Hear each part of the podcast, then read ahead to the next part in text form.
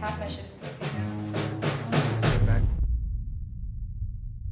I think what I experience a lot with sound is that people think good sound is more sound, you know? So it's this idea of just layering tons and tons of sound becomes sound design. I was interested in specificity of sound in, in a hyper organic way.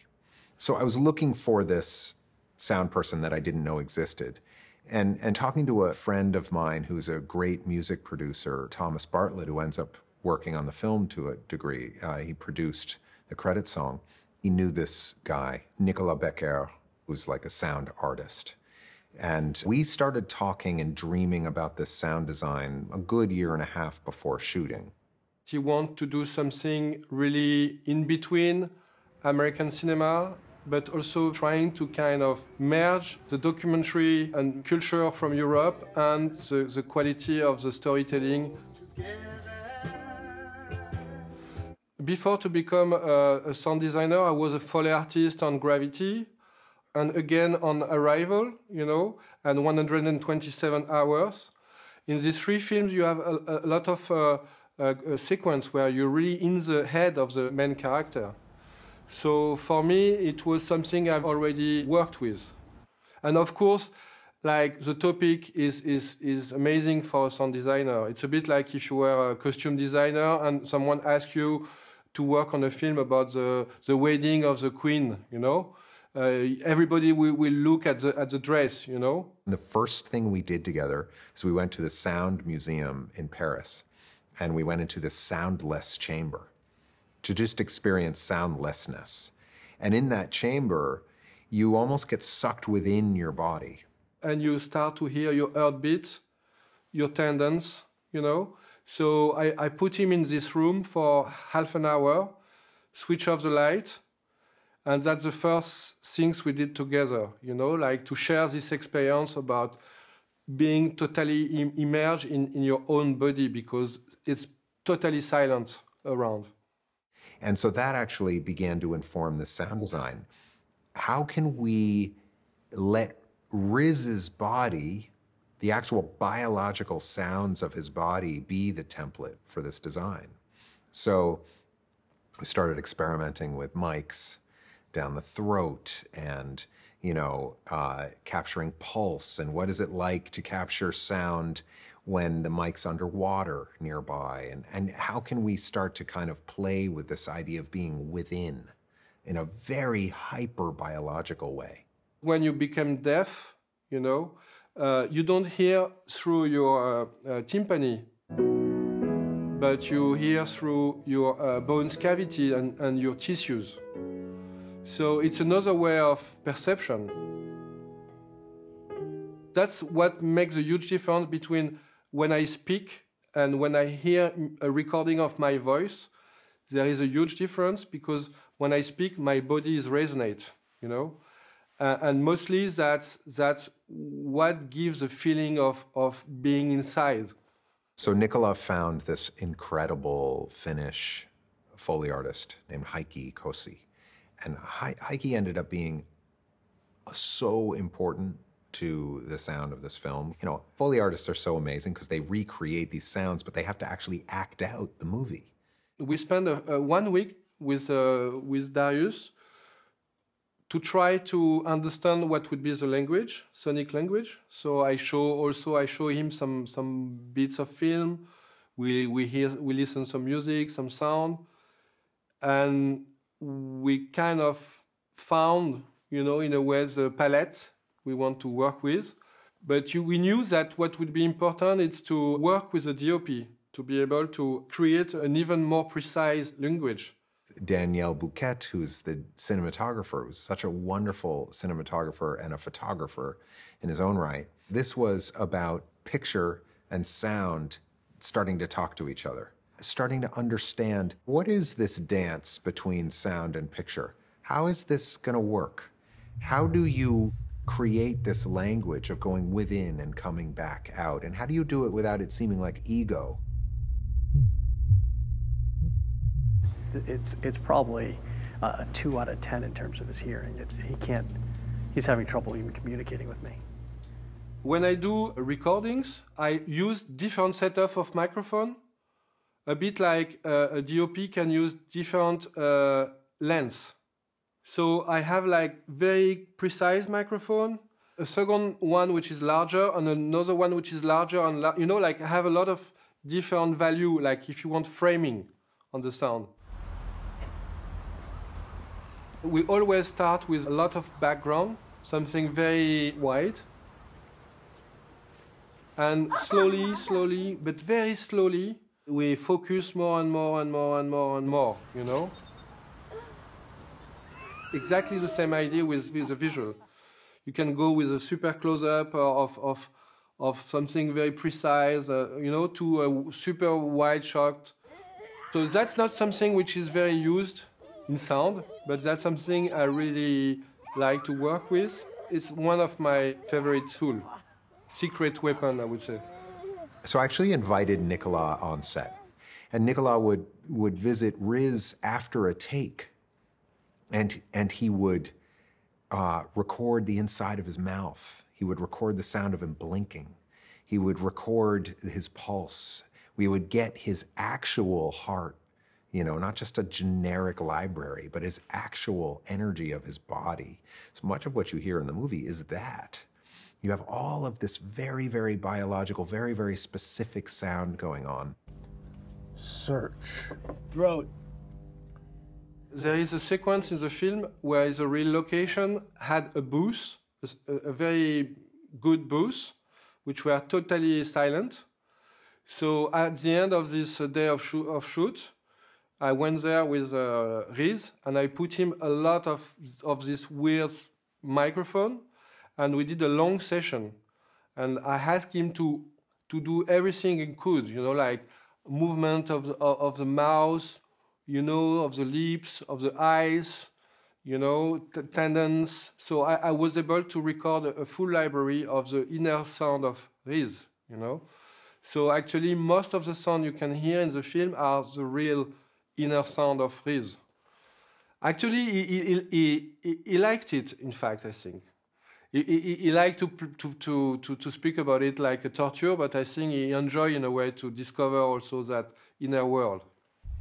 I capture a lot of sound from Riz with a mic, DIY mic I built with stethoscope. If you put the stethoscope five centimeter from the body, you get nothing and you touch the body, and straight away you can hear uh, the sound from the inner body because it's in contact. The sound is not going through air, but through solid, and body is a solid.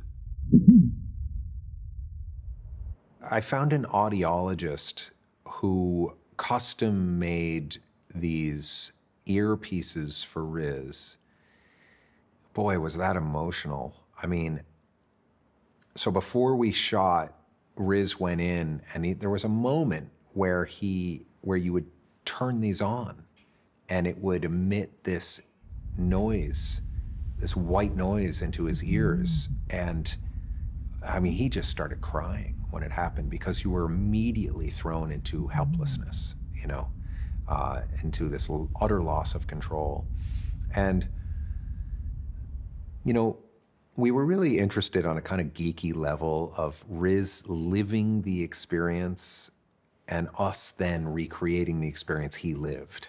With this earplug, we were able to mimic different state of deafness.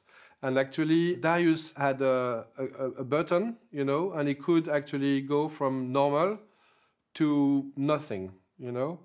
And actually, he was playing with that during some uh, shot. And I think it has a, he had a, a very strong uh, uh, impact on, on the body language of, of Riz, you know? Because I think that's something you, it's very hard to, to act like that or to mimic it, you know? Uh, because it's a, it's a reflex, you know? If you stop to hearing sound, your eyes uh, try to take the lead even more, you know? And, and, and you can see in some sequence that Riz, when he, he is becoming deaf, is actually his body language changed totally, you know. After, he, he didn't have to wear that all the time. What was important that the impact uh, this experience had on him, and so he was able to understand how to reproduce that, the impact it had on his body language, on the way he was moving, looking, you know, Nicolas likes to create an organic library based on the actual place that you are instead of just a generic library of sound. You know, the birds, the grass, the cicadas, the insects, all of those sounds become the landscape of the movie, as well as this character of Riz and his body. And so this was happening on set, and um, and it and it sent a message to everyone on the set about what about the film we were making if, if I'm doing a film where uh, you you are underwater, I'm gonna go underwater, you know, and, and spend two weeks underwater and, and with a lot of hydrophone. If I'm going to uh, a film about Amazonia, I want to go to Amazonia and I want to experience this thing, you know. I never use a library sound. I always collect all the sound from the film I'm, I'm working on, collect all the sound I need. 95% of the sound you can hear in the film are coming from the shoot. I came during the shoot to record for two weeks. A lot of white tracks, backgrounds. You, you can feel it. I'm sure that's something you can feel it, you know, that the sounds seems right. Of course, I know the vocabulary which have been uh, codified and developed through the history of filmmaking. Ruben. But I think what is interesting me is to actually bring back real life the emotion or the feeling you can get with the real experience of, of sound in, in reality, you know? If God is in this movie, it shows itself in nature. When Ruben is finally, something's happening, something's changing in him, you get those static shots of nature, and that's really important to me. So that community had to feel utterly apart from that rectilinear urban landscape. So the beginning is, is in fact wanting to be that and feel like those kind of anywhere cities in America. And you push into that natural world and then you come back out again at the end into, into Paris. He's out of sorts in the natural world. That's the point, right? I mean, he has to commune with what he is when you take away all that other stuff, when you peel it all away, what, what is he? You know, it's like that writing room he ends up in. You know, it's, it's meant to be this void. There's nothing on the walls. There's no distraction. And nature's the same way. For me, it's very emotional, the sequence where Riz is going in that room and try to write. I really love this sequence. I, I, I don't know why, you know, like uh, it's, it's, it's not something easy to get. You know, it's it's it's really like fragile. You know, so it has a very specific uh, vibration at this moment. You know, we were working with the minutia of that deaf experience. So when you're in that point of hearing when he's deaf, all of the minutia of those low frequencies, every footfall, everything is being played with in that realm, and that's the landscape. Because deafness isn't silence deafness is vibration, you know, it's low frequency. And that was what was so exciting about the, the, the palette of the sound design is that it was only in silence twice in the movie. Once when he gets the implant and at the end. Other than that, it's a lot of sound happening. Even when it's quiet, it's not silence. And then we had this third act, which is this Frankenstein act, where you suddenly are taking sound and then digitizing it in this way that is took a lot of research to understand what do cochlear implants sound like.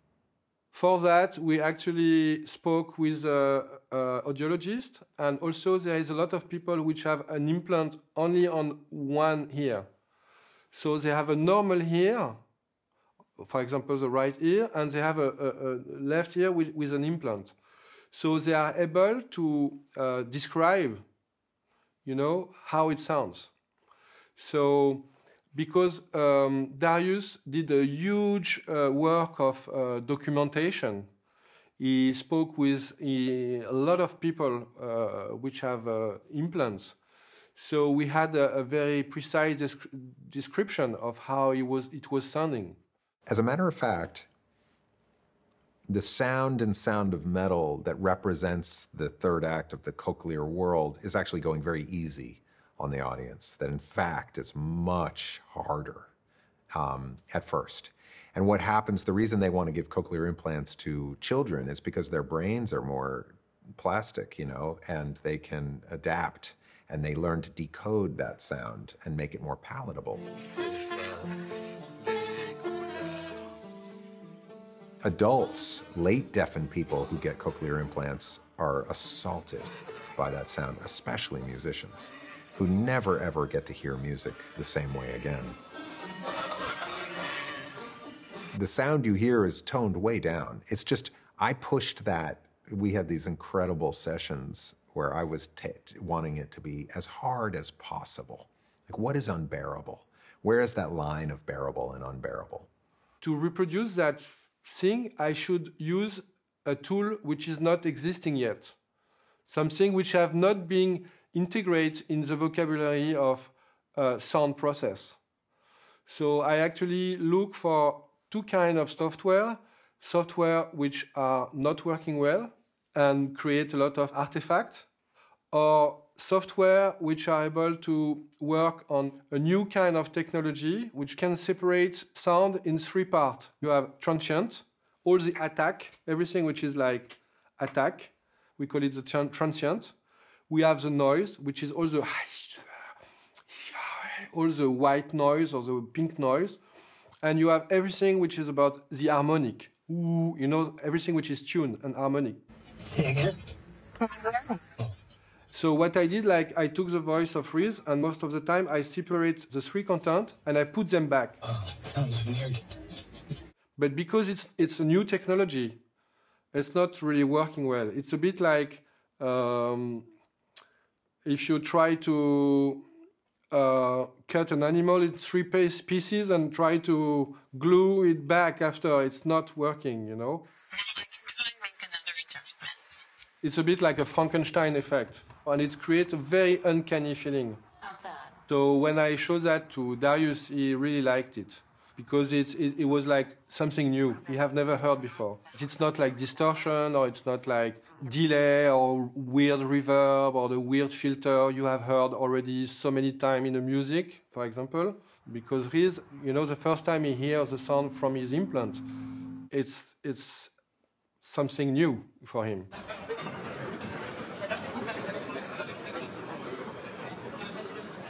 So I wanted to, a bit like mirroring what Riz was feeling as a character in a film and mirroring that with the audience. Like the audience can exactly feel the same. The actual cutting of the film with my wonderful editor, Mikkel, who was also originally a sound designer. So Mikkel has this incredible ear for sound, you know, which is, is very important. And so normally you'd cut a movie and then give it to sound, right? Well, we're not doing that. That's not the way we're working. We were actually having to work at the two concurrently. We worked very closely with the picture editor to be able to create a structure where sound and picture has the same importance. Because most of the time what is done, like a lot of editors actually working mostly on dialogues and pictures, maybe a bit music. And then after the sound become a bit like a nice wallpaper, you know. But in that case, um, the sound became also a part of the structure of the film. You know, the sound design itself, it started in Paris. Then we went to this incredible music producer's house in Los Angeles to create a premix which was weird and wonderful. Uh, this guy, Mario C., who's a legendary music producer. With Mario C., we really worked on the concert. I, actually, we spent maybe half of the time on the, of the film working on this first sequence. Because we knew that if the people want to believe the film, they have to really feel the experience of this performance. So that's why we decide with Darius something very important that the actors need to perform by themselves. So Riz, as you know, learned how to play drums like crazy for a long time. Olivia learned how to play guitar and sing.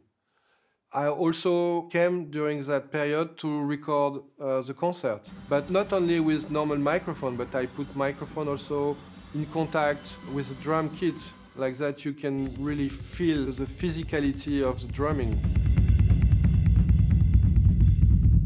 So the first part of the film is very like urban. There's a lot of music. It's very noisy. And then during the second part of the film, when Riz is moving to this community, of deaf people, it became like a very silent, much more silent. And I proposed to Dario to say, like, you know, I have this friend, Carlos Reygadas. He has a wonderful studio in the middle of the mountain. It's extremely silent. We should go there, you know, because we should have the same experience as a character in the same world. You know, to be able to understand all the subtleties would be very inspiring to share the mood and the feelings the main character could feel. So we went to Carlos Reygadas' place called Splendor Omnia, which was a place that we could go as a team and just didn't see anyone and didn't do anything but sound for weeks upon months, surrounded by mountains and nothingness and you know hardly even working wi-fi. So we you know it just it was it was a complete you know sonic meditation. And the reason we went there was specific to the mixer Jaime Baksht and his partner, Michelle, these two mixers are just, they're something else. A, a sound mixer is a very important thing, and, and it's something people don't fully understand, but it's someone who has to understand the whole of a movie. Like, how do you create an arc of sound? It, it's very rare that someone can see a whole. People can sometimes fixate on parts. It's very hard to understand the whole. And uh, this is something that Jaime is very, very uh, he's a very special talent. Something which is very interesting sonically wise, that the sound is not compressed. The way we worked, we did like minimal of processing. So the dynamic of the film is huge, which is something you can feel also, and which is something which exists in reality, you know? Because now, this day, a lot of people compress a lot the sound. So the sound is, is, is, is a bit become a bit like dead, you know? So we try to keep as much life in, into the sound until the end of the process of the, of the mix. I thought about the irony of the fact that we're putting all of this intention and attention on the sound design, and yet it's a movie for also for deaf audiences who will not hear that sound design. Now, there's some nuance there because deaf people hear or feel low frequency a lot. So we actually focused on that. Deaf audiences are going to feel this sound design. There's actually a lot of deaf people that listen to metal for that reason, because they can feel it. So Jucifer has a large deaf audience. The Jucifer is the band that this was initially based on, has a large deaf audience that shows up. So the sound design, like the opening concert and everything, it's made to be felt for, by a deaf audience. You know, all that low frequency. And it has this hyper low frequency that you're not even necessarily aware of. It has an, uh, an electric transformer that's hitting it, and then that's processed. And it's like super duper low frequency. So you, when you hear that in a theater, it's like it, you, it really hits you hard for me, what was amazing that I did actually several uh, screening with uh, only members of the deaf communities, and I really understood that for them, the film was very important because it was not about understanding that someone is deaf or that it makes your life different but really to experience it. That's the most important thing for me about this film, to permit the people to feel what it is to be deaf. It's not about accepting it, but just to understand it. I saw that a lot of people from deaf community bring all their friends and their family to see the film because they they say like it's not a film where you just understand that being deaf is different, but you can feel why. You know, you can experience it. And it's make a huge difference, I think. Le ciel est plus pur là-bas se fassent les couleurs entre quatre murs. Cet amour, c'est.